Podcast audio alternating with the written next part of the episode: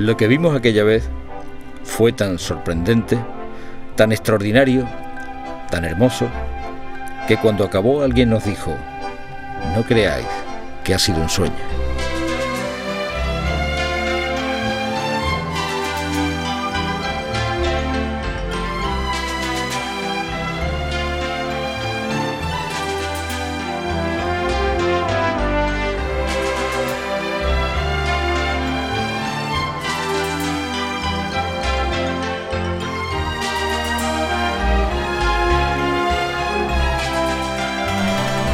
Nos costó, sin embargo, hacernos esa idea, vencer la incredulidad, admitir que había sido verdad. Y hasta es posible que hoy, al contar lo que pasó, haya quien se niegue a creernos.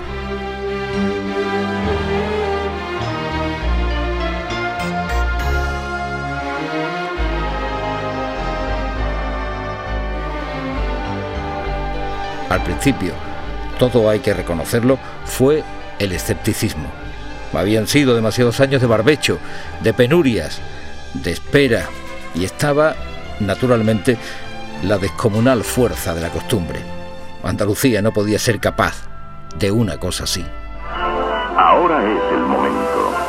No esperes a que te lo cuenten. Ven ya a vivir lo mejor del mundo en Expo 92.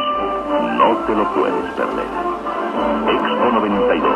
Ahora o nunca. Aunque envuelto en un halo de escepticismo e incredulidad, lo cierto es que el sueño fue creciendo y adquiriendo cuerpo hasta convertirse en realidad. Y en efecto, ocurrió. Van a ser sin duda meses de duro trabajo en los que tenemos que ofrecer lo mejor de nosotros mismos, lo mejor de España. El resultado de este esfuerzo no puede ser otro que el éxito. Queda inaugurada la Exposición Universal de Sevilla. Permitan a esta voz rejuvenecer ahora un cuarto de siglo para situarnos en el momento justo en que la Exposición Universal de Sevilla de 1992 comenzó a convertirse en el recuerdo que hoy queremos evocar.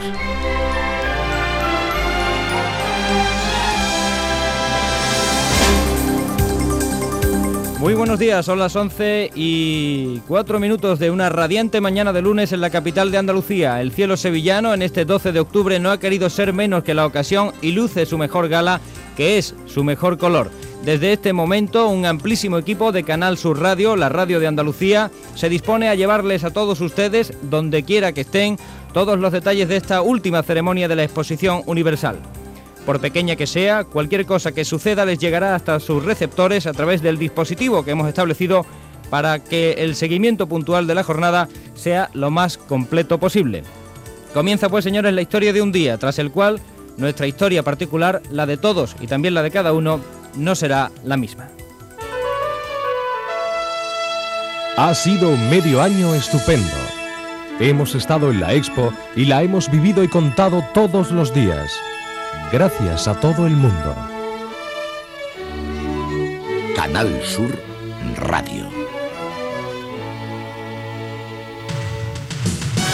Son las 11 y 7 minutos de la mañana, estamos ya todos preparados para contarles lo que está pasando en Sevilla, en la capital de Andalucía, donde como prólogo al cierre de la exposición universal se está celebrando la Fiesta Nacional de España. Nos vamos hasta el sitio donde se inauguró hace bastantes años, en 1929, la primera exposición que ha celebrado Sevilla en este siglo, la exposición de 1929. Vamos a conectar en primer lugar con la Plaza de España de Sevilla. Allí se encuentra, como pueden escuchar, una unidad móvil de Canal Sur Radio y en ella está Pepa Rosales. Buenos días. Hola, muy buenos días. Eh, muy buenos días. Un sol espléndido en esta mañana y en este momento acaban de hacer su entrada sus majestades los reyes, don Juan Carlos y doña Sofía, acompañados por sus hijos, las infantas Elena y Cristina y también el príncipe Felipe. Bueno, son los primeros momentos de un acto que vamos a tratar de vivir con todos ustedes de forma intensa, pero no es el único sitio donde ubicua condición de la radio va a estar esta mañana Canal Sur. También estamos viviendo el comienzo de esta última jornada en la isla de la Cartuja. Una unidad móvil de Canal Sur Radio, de la Radio de Andalucía, está también bueno, pues dándose una vueltecita por las calles de la Exposición Universal. En ella está Ana Mercedes Cano. Ana, buenos días. Muy buenos días, Andalucía, desde las puertas del pabellón de nuestra comunidad. Para empezar, dos apuntes. Absoluta tranquilidad y que hay menos visitantes que lo habitual en estas horas en el recinto, pero que ya en todas las puertas se empiezan a formar largas colas. Como escuchan, mucha animación, ya que hay muchas bandas de toda España para celebrar el Día de nuestro país aquí en la Expo. Otro apunte más, hay muchos espectáculos, pero todos han adelantado su hora habitual, que más tarde se lo comentaremos. Y una nota de color, la Expo hoy luce más guapa que Bueno, yo llegué a la Expo 92 en el año 88, a finales, o a mediados más o menos, a finales. En el año 88 a finales llegué. Y entonces mi primera imagen de aquello era unas vaquitas pastando y unas, lo que iba a ser después el plan general de vías en la isla de la Cartuja, que estaban hechos con una excavadora, sí, era solamente una pista de rodaje en tierra. Y había vacas todavía pastando y tal, pero ya se estaba llevando a cabo por los primeros trabajos. Eso en el 88. En cuatro años más, pues eh, se inauguró la Expo y a mí como periodista lo que me enseñó fue a manejar mucha información y muy variada y muy diferente diariamente. Y aquello era un esfuerzo diario para mm, poder dar una información solvente ¿no? y con un lenguaje adecuado a cada una de las acciones. Es decir, yo eh, aprendí infinidad de cosas de arquitectura que ya quería y me gustaba y, me, y apreciaba mucho la arquitectura, pero fue maravilloso saber conceptos de arquitectura, cultura e ingeniería. Eso fue, profesionalmente fue magnífico y luego sobre todo aprender a comunicar la información en un medio nuevo, como era la radio, por lo menos para mí, claro. Yo venía de la prensa y fue un reto y fue una forma nueva de abrirme camino en una profesión eh, que me ofrecía muchísimas posibilidades entonces y que nos enseñó a manejar palabras nuevas, a conocer cada día a un mandatario nuevo y de primer nivel, eh, estábamos con Gorbachev, con cualquier presidente iberoamericano, y que venían previamente a la Expo y durante la Expo, es decir, que fue en una etapa muy larga de tiempo, muy sostenida, tratando con personalidades de importancia y con gente de muchísima valía eh, en sus distintas profesiones. Eso, eso profesionalmente fue fenomenal. Y personalmente, pues eh, yo creo ahora con 25 años de, en el tiempo que yo viví un acontecimiento único. Vamos a irnos a lo que ha sido durante 176 días el corazón de la Exposición Universal, un corazón que hoy va a latir por última vez, el Palenque, donde hoy va a tener lugar el acto central del Día Nacional de España. Allí se encuentra otra unidad móvil de Canal Sur Radio con Francisco José López de Paz. Fran, buenos días. Hola, buenos días. El Palenque, donde ya se han escuchado las notas de la banda de la Guardia Real, que está ensayando el himno de Andalucía y el himno nacional. Se va a repetir la ceremonia que ya hemos podido vivir todos cuando la Olimpiada de Barcelona, sus majestades entrarán en esta plaza mayor de la Expo con los sones del himno de Andalucía y posteriormente se interpretará el nacional. Sus majestades llegarán a la isla de la Cartuja aproximadamente a la una menos cuarto. A la una es cuando se celebrará aquí en el Palenque el acto central del Día de España, con discursos del comisario Casinello. Personalmente son esas cosas que visto desde la perspectiva del tiempo, a lo mejor dice, pues es algo de lo más importante que he hecho en, mi vida en el, en el plano de lo, de lo profesional, ¿no? porque hacer la cobertura de un acontecimiento de estas características, eh, mm, ahora que se cumplen 25 años, no se hacen todos los días. Es decir, miramos en estos 25 años y quizás en Andalucía no haya habido un acontecimiento de la magnitud por, por importancia y por duración, ¿no? que fue la, exposición del 92. Y en lo personal, eh, bueno, pues también ves cómo... Eh, yo creo que aquí está muy unido lo personal y lo profesional, pero en lo personal ves cómo eh, se ha transformado parte de, la ciudad en la que vive, cómo una ciudad que estaba anclada en, los años 40 o en los años 30, urbanísticamente hablando, pues pega una transformación eh, increíble. Hoy por hoy mucha gente joven no eh, sabría imaginar lo que fue Sevilla ¿no? Eh, antes de la Expo del 92. Hola, me llamo Atsuko Ishida trabajo en el pabellón de Japón. ya queda muy poco tiempo hasta la clausura y me da mucha pena mm, de que se acabe tan pronto.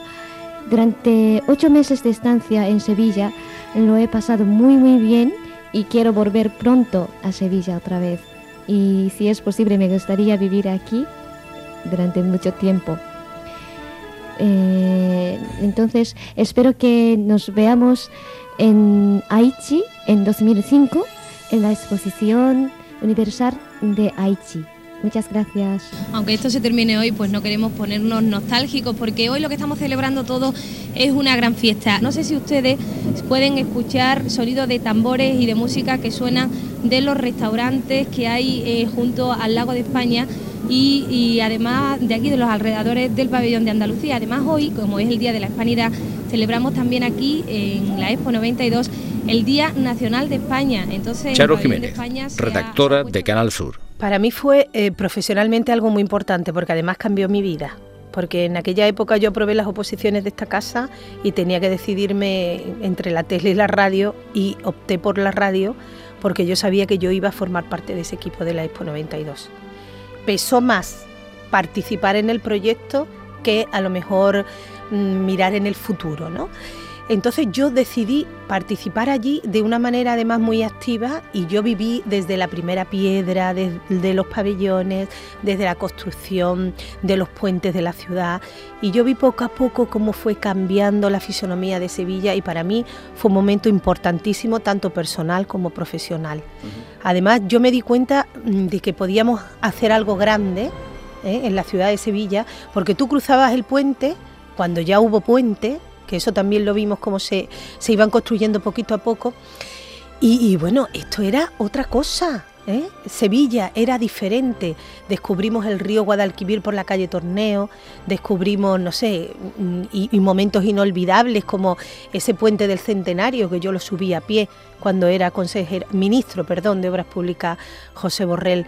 Para mí fue un momento muy importante de mi vida, además un momento muy feliz de mi vida porque yo participé en ello, como te he dicho antes, de forma muy activa y que yo creo hoy, después, 25 años después, que no me equivoqué cuando yo opté por participar en ese equipo de la Expo.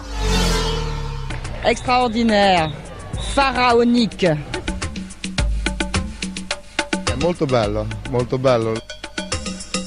La majestuosidad, la grandiosidad. De maravilla, pero esto se ha Oh, very bueno.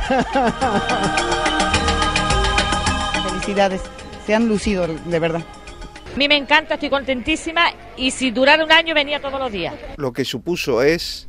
Víctor Manuel de la Portilla, operador de sonido de Canal Sur. Eh, creer en una ilusión. La expo fue desde el principio, pues no era nada. El rey lo dijo una vez en el, en el año 75 y, se olvidó todo el mundo de ello. Y, empezamos a hablar, empezamos a contar qué iba a ser y había que creer en algo. Entonces supuso la, ilusión de creer en algo, de, creer en el esfuerzo de España, de creer que iba a ser un, gran esfuerzo de todo. Y, y, supuso también el conocimiento, el conocer a mucha gente, el conocimiento de nuevas tecnologías, el, eh, el ver cómo, un país se juntaba en, hacer un esfuerzo común para, para llegar a tiempo y llegar a la fecha mítica del año 92. Sevilla ofrece su hospitalidad a todos los pueblos de la tierra en esta exposición universal. Su Majestad Reja San II, mi augusto padre, se interesó personalmente en la edificación del pabellón de Marruecos quiso que fuese el reflejo exacto de la imagen, de la tradición y de la modernidad de nuestro país. Mi eh, esposa y yo estamos sumamente agradecidos por su cálida bienvenida. Es un gran placer estar aquí en esta extraordinaria exposición para el Día Nacional del Reino Unido, en la cual 110 países distintos están dando un sabor de su cultura nacional e individualismo. Hemos venido a inclinarnos ante el país que por medio de sus viajes y descubrimientos ha dado cima a la obra maestra. En nombre de su santidad Juan Pablo II, deseo agradecer vivamente las atenciones recibidas en este día dedicado especialmente a la Santa Sede. Muchas gracias, Altezas, por vuestra presencia en la isla de la Cartuja.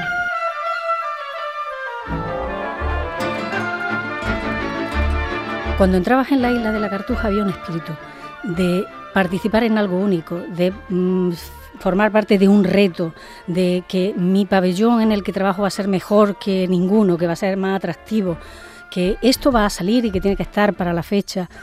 Y mm, ese, ese deseo de superación. Recuerdo, por ejemplo, mm, la alegría en el recinto, sobre todo. Cuando se abrió ya, era, eh, era un sitio donde se respiraba mm, bullicio, alegría. Por favor, disuelvan la cola. Hay muchas cosas interesantes que ver. Es totalmente inútil que sigan haciendo cola. No hay más tickets para hoy.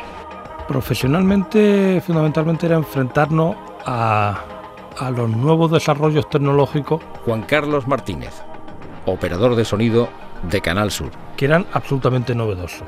Mm, se estaban empezando a introducir en España toda la tecnología digital en, en los temas de sonido, pero a la radio no había llegado, estaba todavía muy lejos. Y, y fue empezar a experimentar con los nuevos modelos y las nuevas formas de hacer que 10 años más tarde se han estado imponiendo en, el, en la radio hoy en día. Y, eso fue un, una apertura de, de, visión de cómo, de por dónde iban a ir las cosas, pero muy adelantado en el tiempo. Es verdad, las tecnologías costó mucho trabajo desarrollarlo y montarlo, pero, pero nos acercamos al futuro, vimos el futuro por delante. Emilio Casinello, segundo comisario de la Exposición Universal de Sevilla de 1992. La humanidad hace periódicamente un esfuerzo por recuperar la memoria crítica del tiempo. Hemos aprendido que no podemos olvidar el pasado sin condenarnos al olvido, que revisar el ayer permite salvar el porvenir y hacer la historia para el futuro. Por eso, 1992, cuando se cumplen 500 años desde que el mundo es mundo, era una cita imprescindible. Hace una década, España tomó la iniciativa de solicitar el registro de una exposición con el tema La era de los descubrimientos. Este 20 de abril, la Exposición Universal de Sevilla se ha convertido en la medida de todas las exposiciones, tanto por la escala de su participación, 110 países, 23 organizaciones internacionales, 17 comunidades autónomas y las empresas más destacadas, como por su calidad arquitectónica, urbanística y cultural.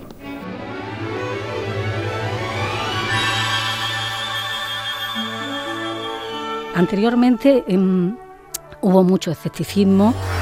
El taxi arrancó hacia el borde y todavía faltaban 15 días para la inauguración, todavía había algunas grúas que se veían en el horizonte dentro del recinto. Entonces el presidente le preguntó al taxista, ¿usted cree que esto estará terminado y listo para la inauguración? Y dice que el taxista, poniendo así de escorzo, dice, ¿para la inauguración? Ni para la clausura. y falta, yo creo, de apoyo real, ¿no? Todavía casi no me lo creo, porque yo creo que tiempo todavía le, le queda para hacerlo entero, para lo que, los proyectos que tienen puestos. Pienso que queda todavía mucho por hacer en esa tercera fase y por, por, respecto a lo que es la infraestructura, como no se ve, pues esperemos que sí, que esté hecha y que se haya un avance importante para esto. ¿no? Y yo conozco gente que no era partidaria de la Expo, que se estaba invirtiendo mucho dinero y que no veía resultados y a lo mejor han hecho alguna visita o han, han, empezado a ver cosas y han visto la evolución y parece que, que, están ya un poco más a favor de esa inversión. Todavía no lo sabemos.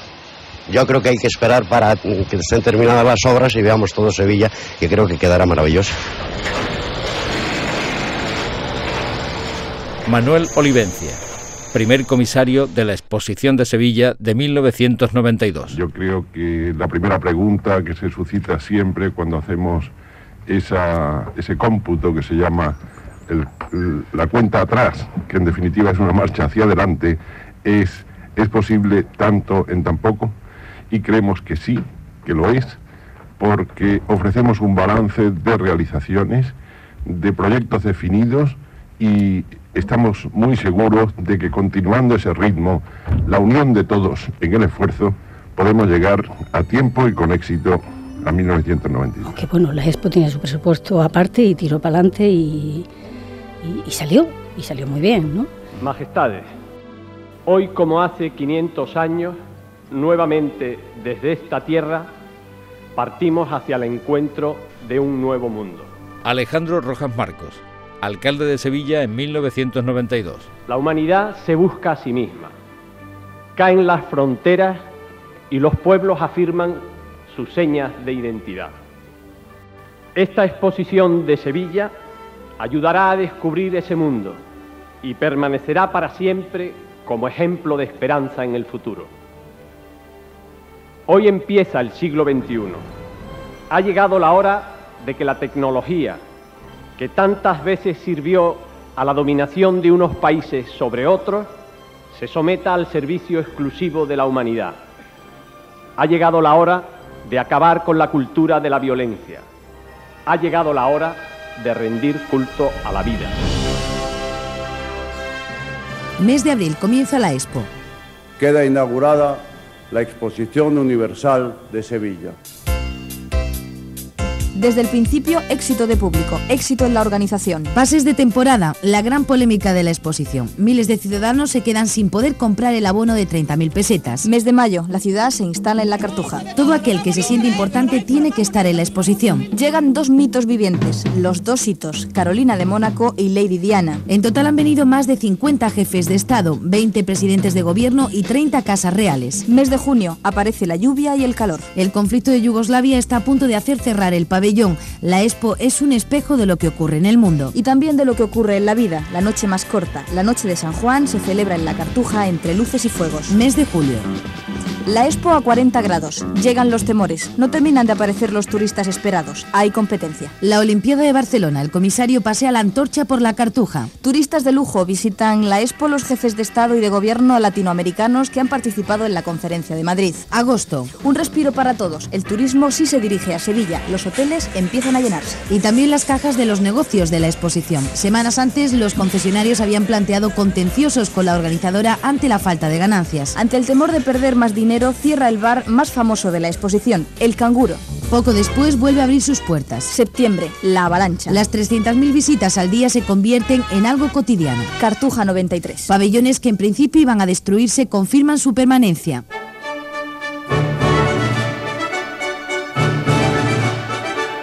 Octubre, el final. Sevilla es la corte. Los reyes fijan aquí su residencia. Van a ser sin duda meses de duro trabajo en los que tenemos que ofrecer lo mejor de nosotros mismos, lo mejor de España. Palabra de rey. Los recuerdos más importantes eh, tienen que ver a lo mejor con a- haber estado con, con personas importantes, ¿no? con, con gente que, mm, eh, que salía en los medios de comunicación, en los periódicos, en, en las revistas. Estar cerca de, de esas personas esta mañana el presidente de la Sociedad Estatal de la Expo del 92 se acordaba, decía que de Machado cuando escribió aquellos versos de todo pasa y todo queda. Él empieza a pasar porque la Expo termina hoy. Estas eran las impresiones de Jacinto Pellón que esta mañana le contaba a nuestro compañero Francisco José López de Paz. Pues sí, un poquillo sí, sobre todo para mí hay un momento que es de los que estoy solo, que es cuando me visto por la mañana y cuando me pongo la camisa sobre todo. Recordaba el día que me estaba poniendo la camisa para venir a la Expo a la inauguración y hoy me estaba poniendo la camisa para venir a claustrar con su. No es la misma camisa, ¿no? No, he engordado bastante y tengo que comprarme un número mayor. ¿Usted cómo está? ¿Cómo se siente? Pues hoy estoy bastante tranquilo. Parece que vamos a tener un día muy tranquilo. Hemos, quizá hemos conseguido. Nos preocupaba mucho el día de hoy, pero hemos tomado algunas medidas. Parece que el público va a ser hoy realmente incluso bajo, cosa que es muy cómoda porque es un día de muchas autoridades, movimientos por el recinto. Y se presenta un día cómodo y parece que todo ha salido hasta ahora bien. Eh, faltan unas horas, yo creo que vamos a cerrar muy bien la expo. Eh, ¿Qué le ha dicho su familia hoy, el día del cierre de la exposición? ¿Qué le han dicho sus más directos colaboradores? ¿Están más tranquilos? ¿Estaban deseando todo su entorno que llegara este día? Pues estaban todo el mundo deseándolo. Yo creo que todos hoy tenemos un poco de, de nostalgia. ¿no? No por desear mucho una cosa, es que hay un poco de nostalgia. No sé cómo se puede explicar, pero hay un poco de nostalgia. Aquí hay mucho esfuerzo. hay muchos ratos, muchas horas y un poco de pena, un poco de pena sí nos da a todos. ¿Ha salido todo, señor Pellón, conforme a lo previsto? ¿Hubiera usted deseado más? ¿Le ha sorprendido la organización de la muestra? Bueno, va a parecer un poco un poco raro. Yo creo que nos ha salido las cosas un poco mejor de lo que esperábamos. Hemos tenido suerte. Yo siempre digo que la suerte hay que buscarla, pero hemos tenido mucha suerte. Ha funcionado todo muy bien. Hemos tenido muchas visitas. Eh, las cuentas no están mal. Digo no está mal porque no se puede hacer triunfalismos en nada, pero eh, no hemos tenido ningún incidente serio dentro de la Expo y, y, de personal de la Expo. Tuvimos uno, el de la maestranza, pero fue nos afectó mucho, pero realmente fue un poco fuera de nuestro ámbito, ¿no? Y, y estamos realmente estamos muy contentos. Nos han salido las cosas muy bien y estamos muy contentos. Para usted el trabajo que viene ahora, el de hacer balances, el de presentar las cuentas, ¿es más ingrato o es más fácil? Bueno, no lo vamos a hacer ya, no es un trabajo que viene, ya lo tenemos hecho. Nosotros sabíamos que esta fecha llegaba y tenemos programado todo para que sea muy rápido. El traspaso de, los poderes, ayer hemos dado ya los poderes a Cartujo 93 para que gestione el recinto. Eh, tenemos pensado la reorganización de la sociedad, los organigramas que vienen, las etapas, las cuentas se van haciendo todos los días. Bueno, yo creo que personalmente mi trabajo está casi terminado. Espero que en muy pocos días esté terminado. Eh, usted también ha tenido tiempo para disfrutar de la exposición, supongo yo. ¿Cuál, ha, sido, ¿Cuál ha sido el mejor momento de Jacinto Pellón por el recinto? Pues yo creo que es difícil. Yo creo que hoy es el de, uno de los mejores días. Después, a mí lo que más alegría me ha dado en la exposición, lo he dicho alguna vez ya, es ver a la gente, sobre todo algunos niveles de gente, gente, gente que ha tenido pocas oportunidades en la vida, gente que ha viajado poco, gente que ha visto poco. Y yo mmm, alguna vez he comentado que solo por ver la capacidad de asombro, cómo han disfrutado de, de cosas que a otros incluso nos parecen a veces corrientes, porque digamos hemos tenido la suerte de ver más cosas por el mundo, a mí me parece que solo por eso, a mí me ha gratificado mucho ver, ver determinadas eh, expresiones y determinadas caras de felicidad, gente que no va a olvidar lo que ha visto aquí, es, es muy agradable. Llegué a Sevilla, venía de Madrid, llegué a Sevilla justo para, para la Expo y, personalmente fue un cambio importante. Primero por pasar de una gran ciudad a una ciudad un poquito más pequeña, más manejable, más amigable en el entorno y además justo en el momento en el que la Expo explotaba en Sevilla, que yo era era estar en el mundo entero rodeado de mil cosas. Curiosamente yo me casé al inicio de la Expo y yo pasé mi viaje de novio recorriendo la Expo. O sea, yo estuve en todos los países del mundo. O sea, mi viaje de novio fue alrededor de todos los países del mundo. Cada noche me iba a cenar a un país distinto. Eso fue fantástico.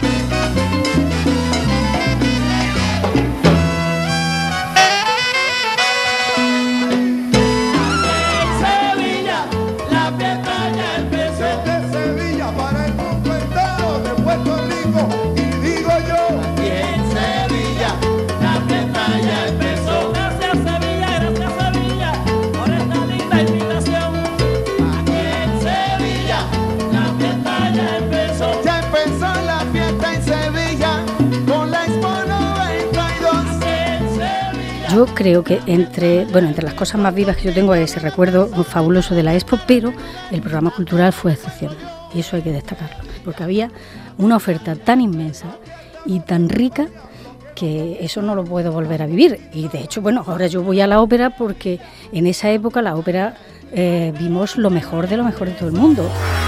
Majestad, señoras y señores, muchas gracias por su asistencia al nacimiento de este bellísimo teatro de ópera de la Maestranza para que tengamos la ocasión de estar aquí todos, los cantantes españoles y muchos que nos visitarán más tarde, vamos a hacer un brindis que todos conocen y vamos a terminar con ese brindis esta noche. Venga,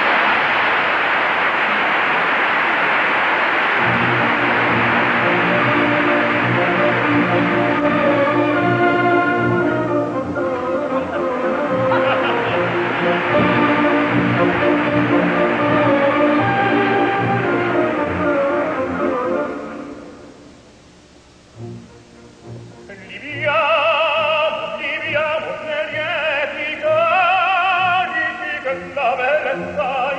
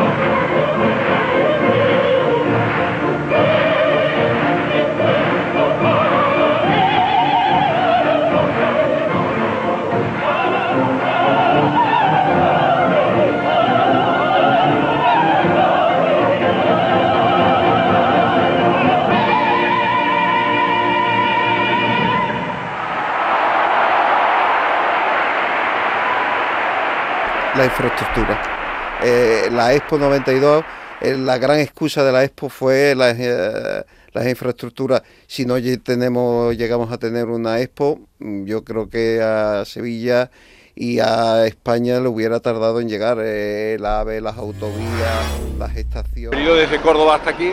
¿Y qué le ha parecido? bueno, pues es comodísimo, no se nota apenas la velocidad a la cual va. Manuel Chávez González presidente de la Junta de Andalucía en 1992. Y bueno, va a representar una reducción de tiempo enorme.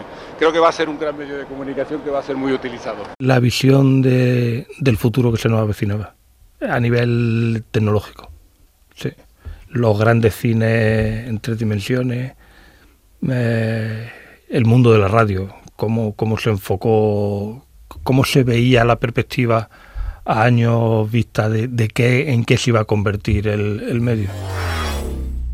Hace solo unos cuantos años, este lugar era un solar lejano y desconocido de Sevilla. Hoy se inaugura aquí la última gran exposición universal del siglo XX. Expo 92 no ha sido, sin embargo, un milagro o un producto de la casa. Ha sido el resultado de una precisa conjunción de esfuerzos, de un trabajo paciente hecho con primor de artesanos, de una decisión mantenida con generosidad e ilusión a lo largo de estos años. Estamos en la era de los números, la economía, la política, nuestra vida en suma se mide y se cuenta en base a cifras, tal vez por aquello del tanto tienes, tanto vales.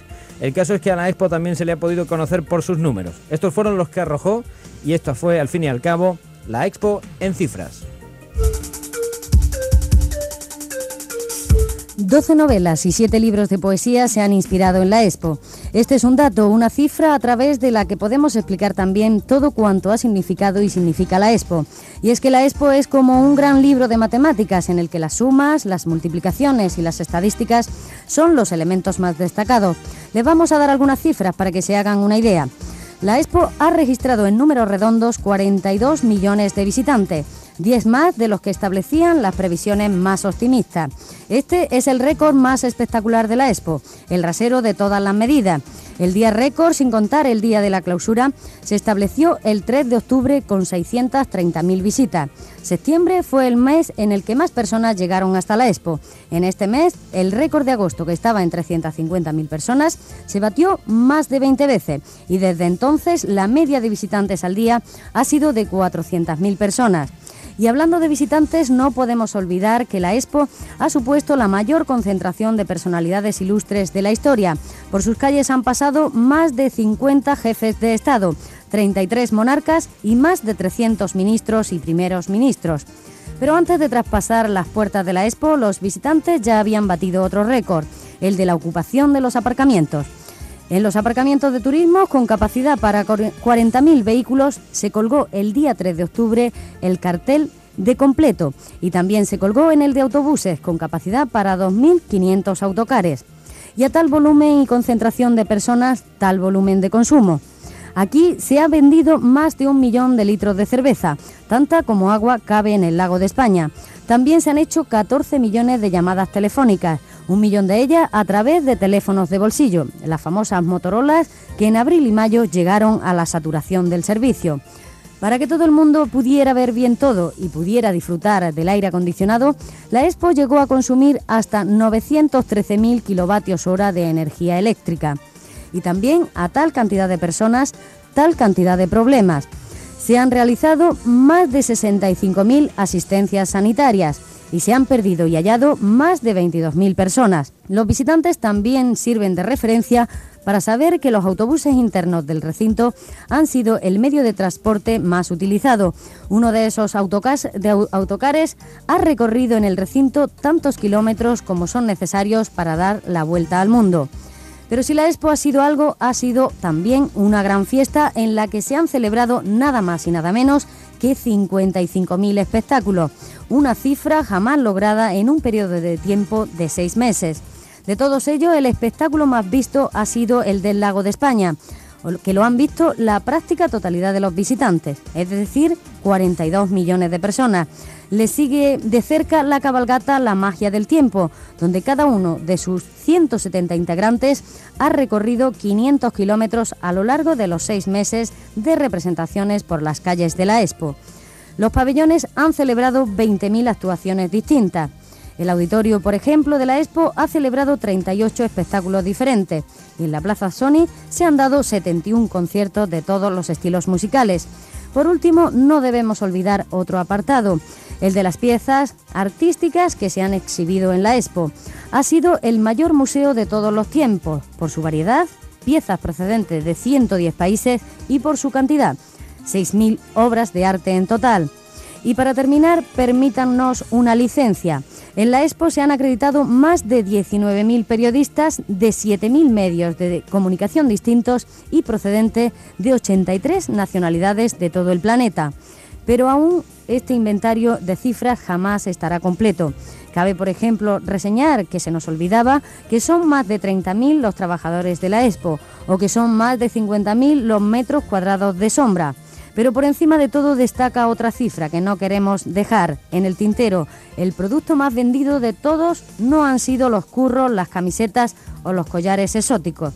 Lo que más se vendió fueron entradas para la Expo. Yo creo que para España esto es da una imagen fantástica al resto del mundo y que tenemos que estar orgullosos todos de ello. La verdad es que es muy impresionante. A veces ayer pensábamos nosotros que no sé si vale la pena hacer tanta cola porque solo por fuera ver el ambiente ya vale vale la pena. Que me da mucha pena que se termine. A Cartuja 93 iremos, ¿no? Ya, ¿qué vamos a hacer?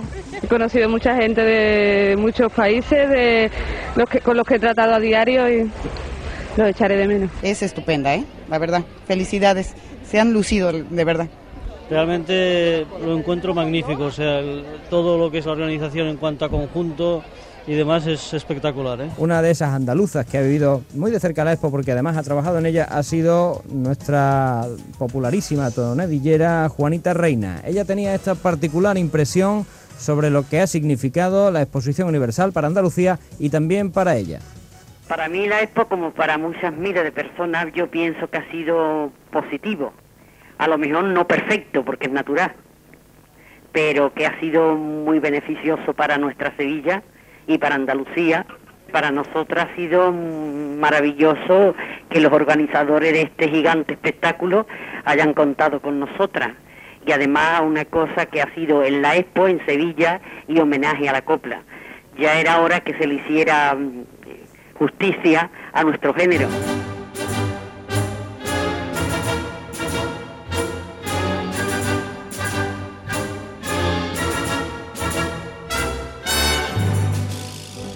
El, día de la inauguración fue realmente importante para todos nosotros, para todos los que formábamos el equipo de la Expo 92. Llevábamos mucho tiempo eh, trabajando en ello y fue, además salió todo muy bien, yo lo recuerdo con mucho cariño, y también el día de la clausura.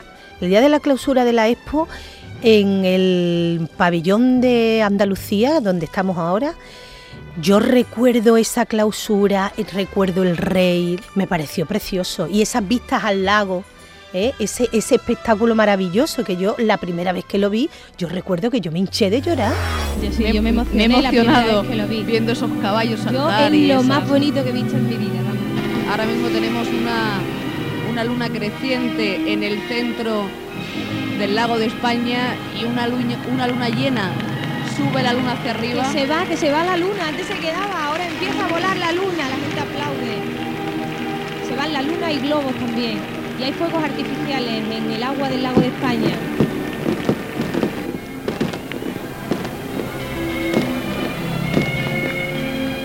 Ahora aparece Curro en un, montado en un coche de caballo, también la primera vez que veo esto. La luna se sigue perdiendo en el cielo de la isla de la Cartuja.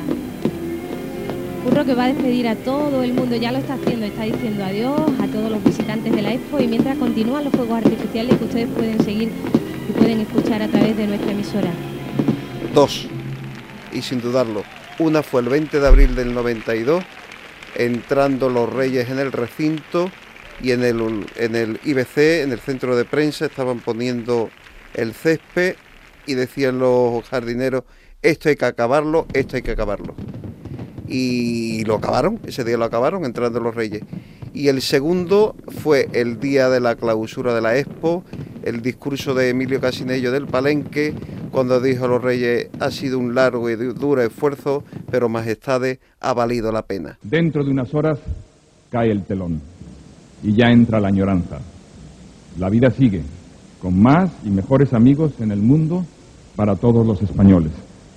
Ha sido un largo y duro esfuerzo pero majestades, ha valido la pena.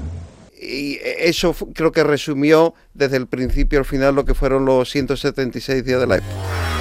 Era el objetivo de integrar más a España como España. Felipe González Márquez, presidente del Gobierno de España en 1992. De que no hubiera un norte y el sur, aunque geográficamente deba haberlos, pero un norte y un sur que nos separe de que no haya un centro y una periferia disgregadora. Y ese objetivo, señor, también se está cumpliendo. Una España que se reencuentra a sí misma, que recupera la confianza, que sabe que puede hacer, que puede asumir desafíos como los desafíos del 92. Gracias, Majestad, gracias al pueblo de Sevilla, mi pueblo. Hoy hablo desde mi ciudad. Gracias, Andalucía gracias a España y gracias a la participación generosa, comprensiva y respetuosa de todos los países que han hecho posible el milagro de la exposición universal. Ha sido un medio año estupendo. Hemos estado en la expo y la hemos vivido y contado todos los días. Gracias a todo el mundo. Canal Sur Radio. Vamos a contar ahora una anécdota, ya que mm, has abierto la veda de la anécdota, que me contaba hace un momento Gary Bedel y que creo que debe todo el mundo de conocer. Anécdota de la que es, mm, bueno, indirecto protagonista el presidente del gobierno, Felipe González, ¿no? Porque parece que hubo una, una metedura de pata un poquito curiosa por parte de un, no vamos a decir de qué pabellón, no Gary, pero un responsable mm, protocolario. Cuéntanos cuál, cuál fue esa historia que tú e-, conoces bien. Esa historia me ha venido de mí Ah, había una persona riente, recién Gary Bedell, a- a vicecomisario en- del en pabellón de Canadá y, en la bueno, Expo hay- del hay 92. tantas peticiones para que vienen VIPs a visitar los pabellones es imposible y, y llamaba al, al protocolo de la Expo para pedir a ver si es, estas gentes son verdaderamente VIPs o no. Entonces este señor llama al protocolo de la Expo diciendo que mira, tengo aquí unos nombres y voy a decir los nombres a ver si, si son verdaderamente VIPs. Y dice, bueno, ahora tengo un tal fulano aquí, se llama Felipe González. ¿Es verdaderamente un VIP o no? La expo está acabando y nuestro programa también. Tenemos tiempo para, antes de la despedida, dos rapidísimas comunicaciones para buscar las dos últimas salidas a la calle. La primera con nuestra unidad móvil, el Mosley, como le llamamos en la casa, de Francisco José López de Paz. Señor López de Paz, Bueno, pues se me fueron todas las autoridades porque es que se han ido todas corriendo al monasterio de la Cartuja y a pasarlo bien en esta mañana espléndida de la Expo del 92. Los tambores que sonaban, que ustedes escuchaban y que hacían bailar a la infanta Cristina eran los de las peñas de Ellín, que vestidos como de nazareno también están haciendo que el final de la Expo sea bastante ruidoso. Pues la última comunicación, la despedida con otro punto de la isla de la Cartuja, con otra unidad móvil donde está Ana Mercedes Cano. Hola Juan Miguel Vega, desde aquí estamos viendo un espectáculo maravilloso. Es una escuadrilla de la Fuerza Aérea Española que está tiñendo de rojo igualda el recinto de la Expo, el cielo de la Expo, con sus acrobacias y soltando humo con los colores de nuestra bandera. Se ha aprovechado bastante el, el, eh, lo que ha quedado de la Expo 92, no hay más que ver la isla de la Cartuja. Está súper eh, poblada, quizás demasiado, pero tiene su área bien distribuida y mm, han permanecido los pabellones que estaba previsto que permanecieran y los que no, no. Quedaron para el recuerdo como pasa en todas las, exposiciones. Pero yo creo que en gran parte mm, se hizo el 92 mm, previamente pensando en el 93. Y aunque las cosas no salen siempre como uno desea, no salió mal. ¿Eh? No salió mal. Basta con darse un paseo por, por la isla de la Cartuja. Y también recordarles una cosa, que esta tarde, esta noche, bueno, desde las 7 y media, desde las 7 hasta las 11 de la noche, van a actuar 24 bandas en la isla de la Cartuja y habrá también 24 grupos de animación. Pero recuerden que si quieren verlos y oírlos, tienen que venir a la expo antes de las 7 de la tarde. Hola, soy Ignacio, pertenezco a la flota de Expo 92 y quiero mandar a la audiencia de Canal Sur Radio un saludo muy fuerte y nada, que me lo pasado en la Expo 92 muy bien.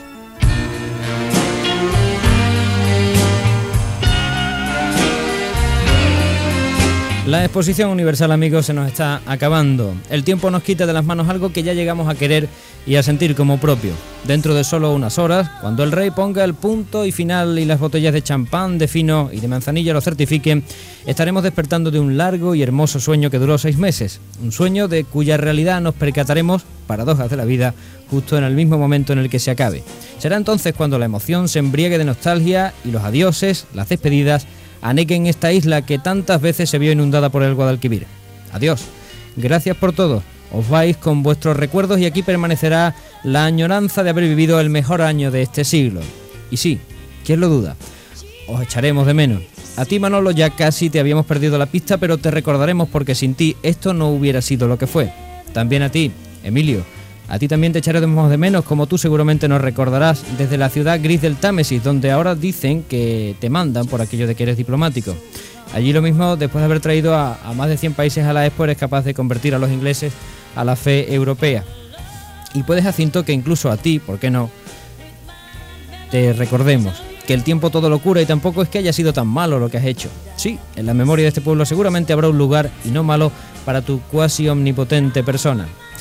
Pero, ¿qué quieren que les diga, amigos? Sobre todo los demás, a quien de verdad vamos a echar de menos será a un entrañable personaje. A ti, Curro. Sí, porque si todos somos conscientes de que el comisario, el presidente y todos los trabajadores se iban a marchar cuando la expo terminase, nadie quiso nunca hacerse la idea de que tú no volverías, de que no volveríamos a verte.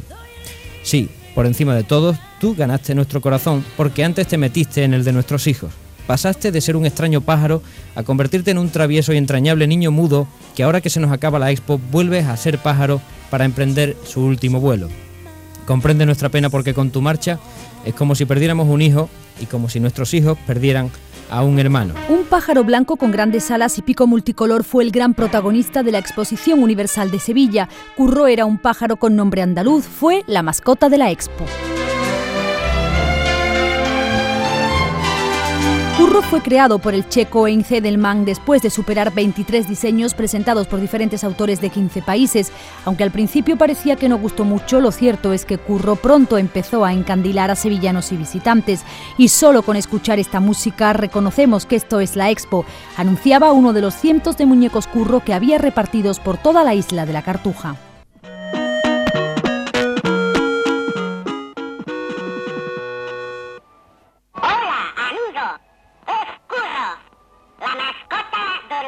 92. ¿Quieres darte un paseo con él? A los ojos de Curro se asomaban solo siete personas, todos actores que supieron crear un muñeco único, divertido, alegre y cercano.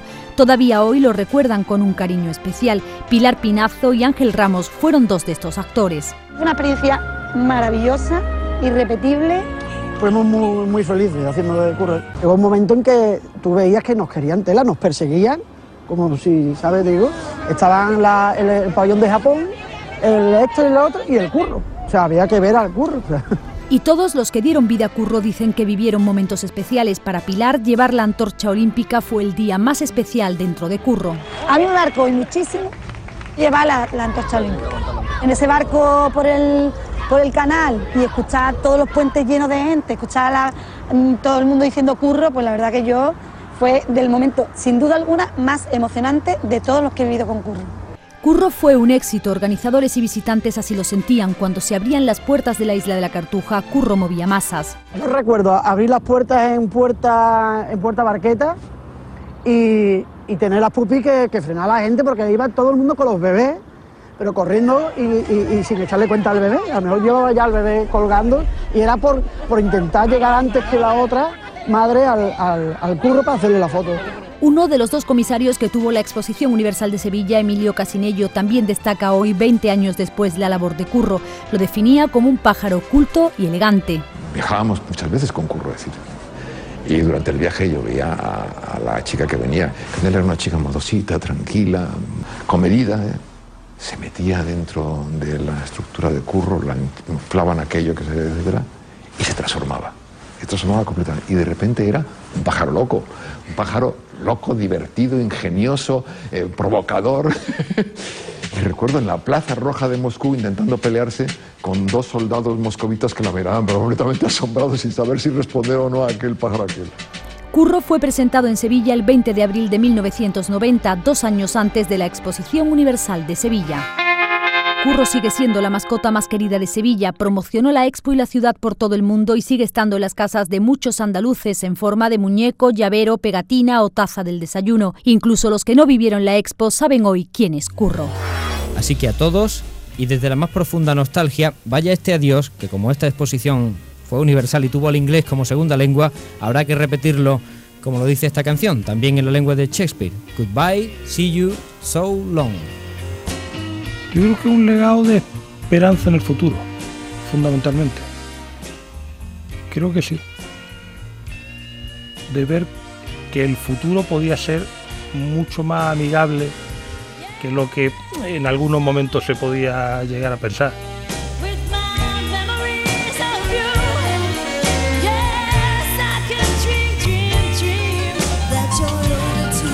Vaya la despedida. Eran las 9 de la mañana del 20 de abril. Se abrían las puertas de la Exposición Universal y sonaba por primera vez la megafonía de la Expo. Por los centenares de altavoces se escapaba esta canción de Simon y Garfunkel, Mrs. Robinson.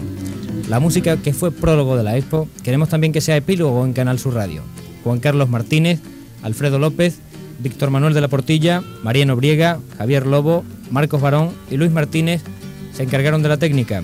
Enrique Jesús Moreno de la locución. Pablo Durán estuvo en la producción. El apoyo, como no, inestimable de nuestro director Luis Vaquero, de nuestro jefe de emisiones y producción Paco Sánchez y nuestro jefe de informativos Manolo Arroyo. Y en la redacción, bajo la batuta de Francisco José López de Paz y la coordinación de Ana Mercedes Cano, estuvimos trabajando Angustia García, Charo Jiménez y quien les habló encantado, Juan Miguel Vega. Muchas gracias por la atención prestada. Termina la expo, la vida sigue y el futuro nos aguarda. Que sean muy, muy felices.